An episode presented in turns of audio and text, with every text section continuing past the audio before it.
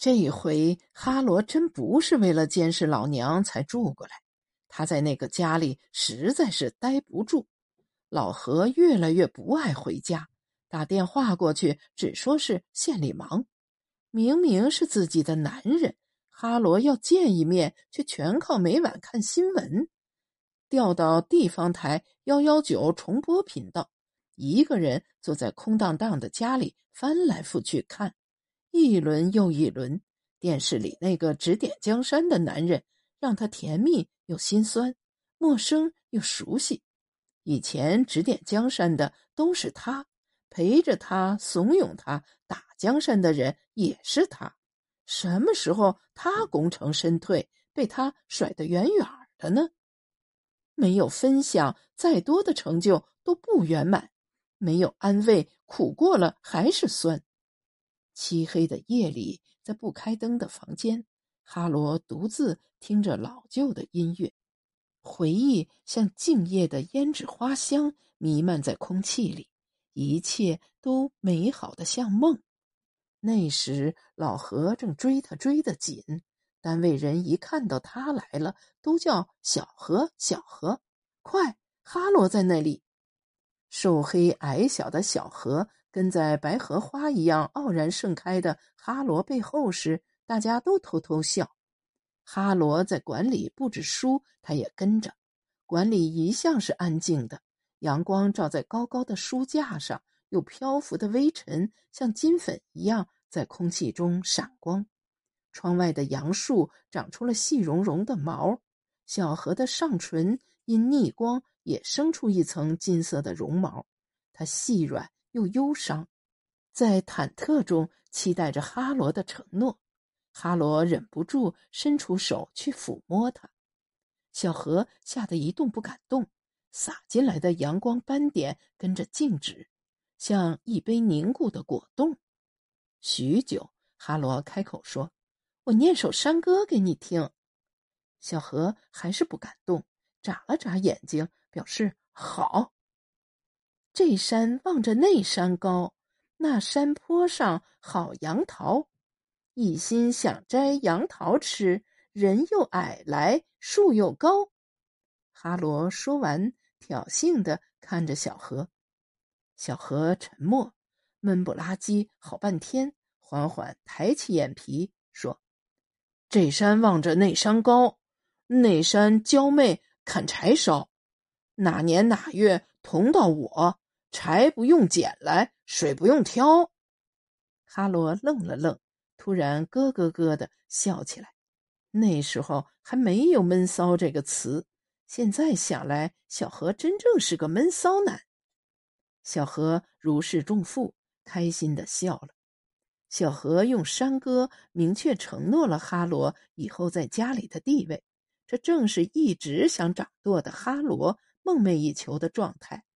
他不想像七姑娘那样过一辈子，他要做自己的主。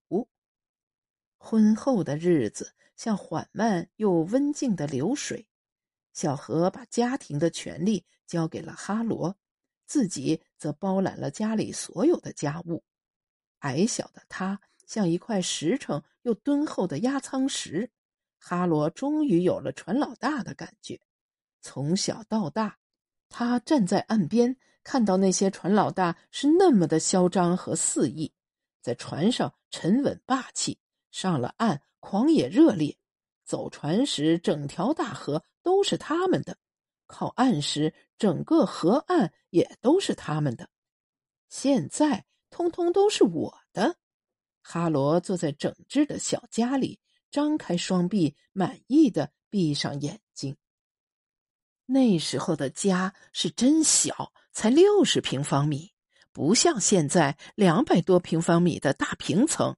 宽的像大船起滩的滩头，可是嫩大的房子，哈罗住在里面总是胸口发闷。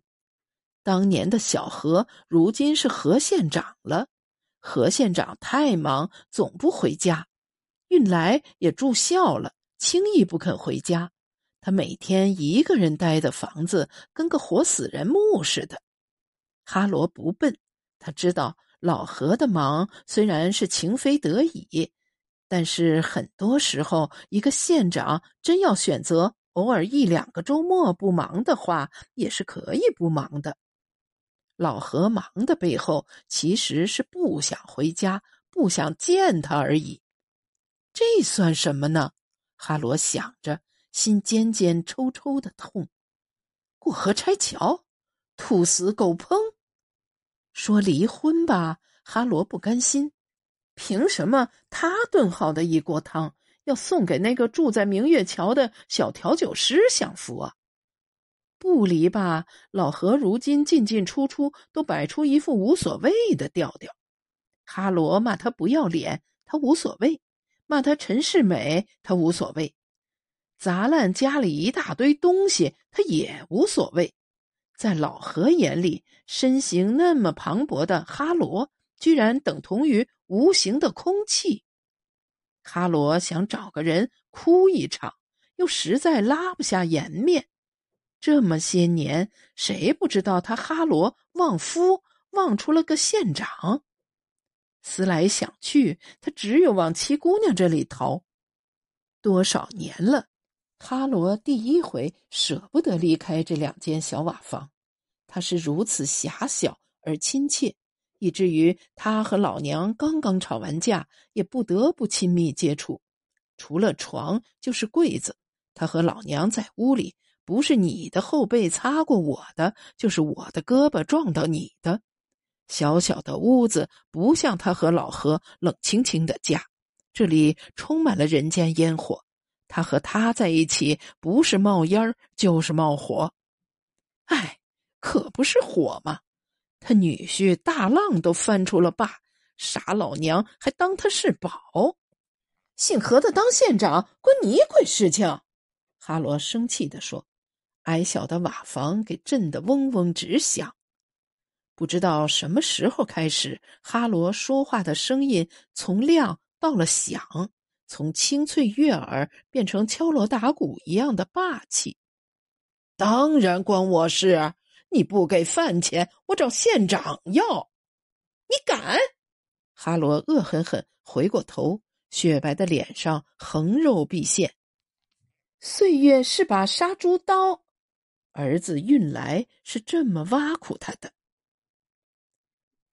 馆长老包打电话来。和风细雨的跟哈罗商量，局里下来检查，他要是没事的话，还是去签到点个卯；实在不想去，就请个病假。哈罗爽快地说：“请什么假呀？我来吧。”最初，哈罗上班和别人一样都要打卡的，随着老何的升迁，渐渐就不用了。现在的图书馆也没几个人来正经看书。别看座位上都坐满了人，年轻人都是来免费蹭空调和蹭网的，小孩都是来做作业的，管员多一个少一个无所谓，去了也没啥事。但哈罗还是喜欢去馆里上班，毕竟他的青春交付在了这里。坐在巨大玻璃窗下的人，从最先清秀傲慢的少女，变成今天又胖又白的中年妇女。岁月无声也无情，他已经记不起自己年少的模样。月亮台那个比刺桐花还要美的少女，仿佛是上辈子，而他再也不想回到上辈子，他只想紧紧抓牢这辈子。这辈子，她是老何的幸运符，是一个男人事业和生命中最重要的女人。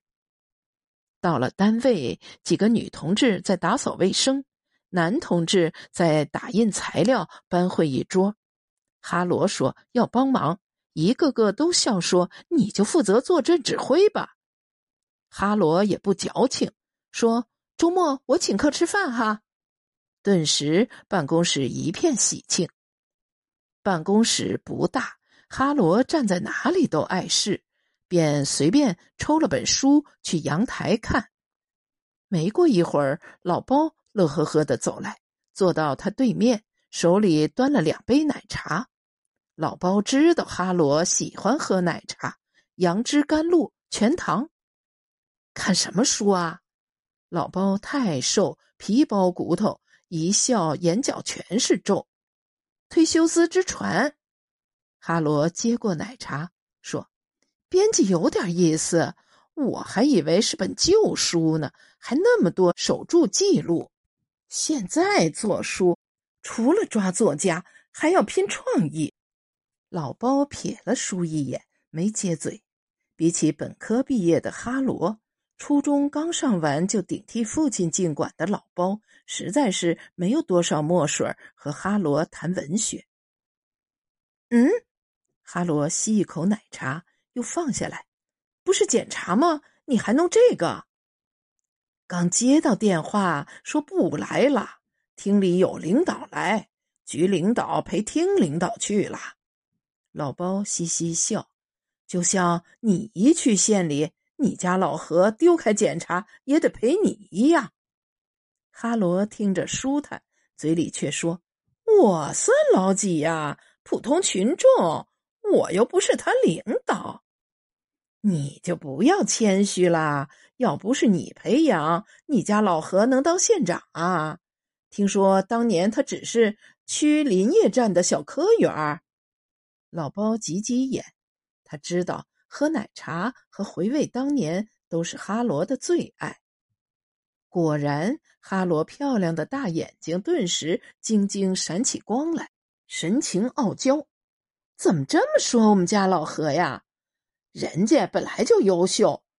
但是，他顿了顿，理了理袍子，老包便知道他要开始漫长的回忆了，也跟着理了理裙子。干瘦的他像张老照片一样靠在椅子上。哈罗情不自禁的摸了摸自己发福的腰，男人到底喜欢胖女人还是瘦女人？随即回到了老包的话题，他不用夸张，也无需煽情，和老何一路走来的点点滴滴都在他脑子里。是的，那时候何县长还只是区林业局的一个小科员呢，一门心思都在兑现。柴不用捡来，水不用挑上，在家里，哈罗是十指不沾阳春水。刚开始几年，哈罗是满意的。过了几年，公不离婆，秤不离砣的日子，哈罗渐渐就有点逆反。从小看惯了大和尚的男人，黑红油亮的胸膛，坚硬有力的臂膀。黄昏时分。男人们全身的肌肉在夕阳下闪着油亮的红光，那才是汉子。可她这个老公守着个小屋檐儿，张口闭口都是“啊，明天你想吃点啥？后天你想吃点啥？吃吃吃，又不是猪。”哈罗生气的想摔碗，得把小何推到大风大浪里头去。哈罗心一横，拉起小何的手。就去敲林业局局长家的门，从大和文明谈到理想国，那正是中文系毕业生哈罗最拿手的。哈罗聊完，对着一脑门问号的局长说：“都是我家小何教我的。”领导不禁多看了小何几眼，表情复杂。小何早已吓出大汗，回去猛补了几个月的理想国，这才挺起胸。有了些许和理想国不太一样的理想，用今天何县长的话说，哈罗启蒙了他。不久，小何当上了局办公室副主任。理工男的小何看到年终总结和工作报告，一个头两个大。哈罗不怕，挽起袖子，露出白藕般的手臂，吞天盖地的替他揽过来。小何每天干什么？上几趟厕所，接几个电话，搞几个会议后勤，他都知道。写个报告有什么难的？哈罗最自豪的是自己在生运来的那天上午，还忍着阵痛为何副主任写完竞争上岗演讲稿。正是这篇演讲稿，开启了小何人生的新大门。她深谙丈夫的口才弱点。所有的句子和用词都避开了小何的缺陷。哈罗的稿子不光写得壮怀激烈，更是用其他句子帮小何把那些坑全部修补完善，让小何的演讲如滔滔洪水连绵不绝。小何上了台，若干铿锵有力的排比句一句接一句，一浪浪打来，没有人不服气的。听到最后，评委都忘记了鼓掌。从此，小何露出尖尖角。再之后，演讲和讲话变成了现在的老何同志之生活日常。他甚至能把灰化肥、黑化肥、红凤凰、黄凤凰说得清清楚楚、字正腔圆。老何经常将自己比喻成一块埋在石头里的玉，幸好有哈罗把它打磨了出来。哈罗听了，骄傲的像一只孔雀。七姑娘却奚落他：“人家明里夸你，暗里夸自己。他要不是玉，你打磨有屁用？你家老何的心思，你是斗不过的。”哈罗不屑一顾：“什么老何心思多？明明就是老娘心眼多。自己过得不好，便见不得人好。”老包艳羡的叹口气说：“还是你命好，哈罗啊，你当年真是挖到了宝。是我旺夫，好不好？”哈罗想起老娘的话，懒洋洋的吸一口奶茶，不悦的说：“挖什么宝啊？啊，对对对，你旺夫，你看你多富贵呀！”老包笑起来，暗自对比了自己和哈罗的身材，怎么说呢？老包有点替哈罗着急，哈罗也太胖了，但哈罗不急，他胖那是旺夫。这话是图书馆门口青玉路边算命的秦瞎子说的，他还算出来哈罗旺的人属羊，老何就属羊。哈罗一高兴，掏出两百块钱给了秦瞎子。他不知道秦瞎子早就把他的底摸得门儿清，秦瞎子只是叫瞎子而已，人家不瞎，脑子够使，鬼精。那家伙整天斯斯文文坐在路边大梧桐树下，一副仙风道骨的模样，就是专为着骗人来的。当然，秦瞎子的仙风道骨，在久经风霜的七姑娘看来，那叫奸诈。男人要旺，儿子要壮，婆姨要胖。秦瞎子安慰着眼前这个因为减肥不成而愁闷的女人。他知道，这女人天生是个散手的德行，又好显摆，喜欢被人端着。这种人脑子缺根筋，又死拧，只要哄他高兴，票子多多的。哈罗不笨。他只是图个吉利，并未把秦瞎子的话当真。巧的是，那年秋尾，哈罗好不容易拼命瘦下来几斤，结果传出小道消息说，在建设局任副局长的老何可能要调到市残联当主席。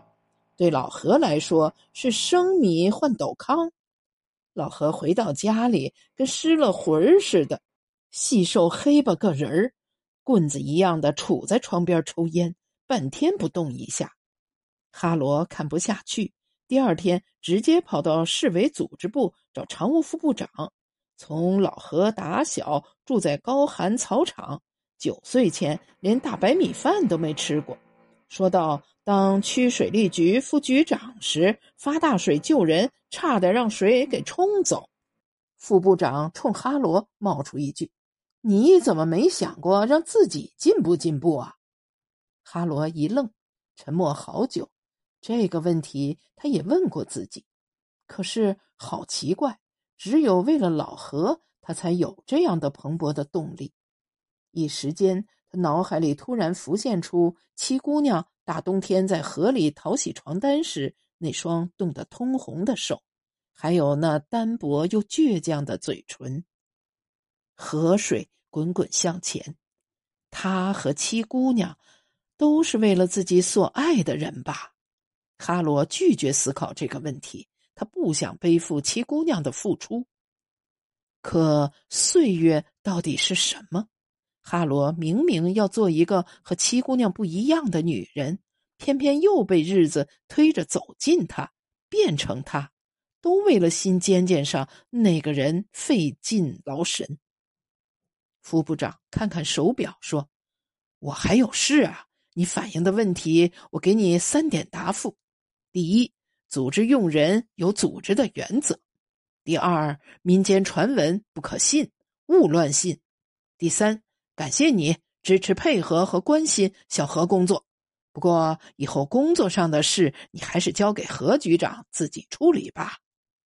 哈罗听出部长话后藏着的锋利和不快，毫不退避的扬起脸说：“总有一些事是要夫妻共同担当面对的，不然那爱人来做什么呀？只是搭个伙、吃个饭呀。”哈罗的话好巧不巧的触到了副部长的伤，他和爱人正是如此，只是搭伙吃个饭。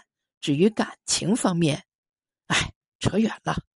副部长瞥了瞥眼前这个泼辣又漂亮的胖女人，有点闷恼。最后，他意味深长的说：“能一起搭伙吃饭的也是好夫妻，不信你试试。”哈罗回到家。老何正呆站在厨房里，看着沸腾的一锅水发傻，失魂落魄的举着锅铲说：“看来我还是适合做饭。”哈罗系上围裙，拿过锅铲，狠狠说：“还没到那时候。秦瞎子说了，我旺夫，看咱们把旺吃回来。”哈罗体重回到一百五的时候，侍卫一纸调令。老何转到县里当常务副县长。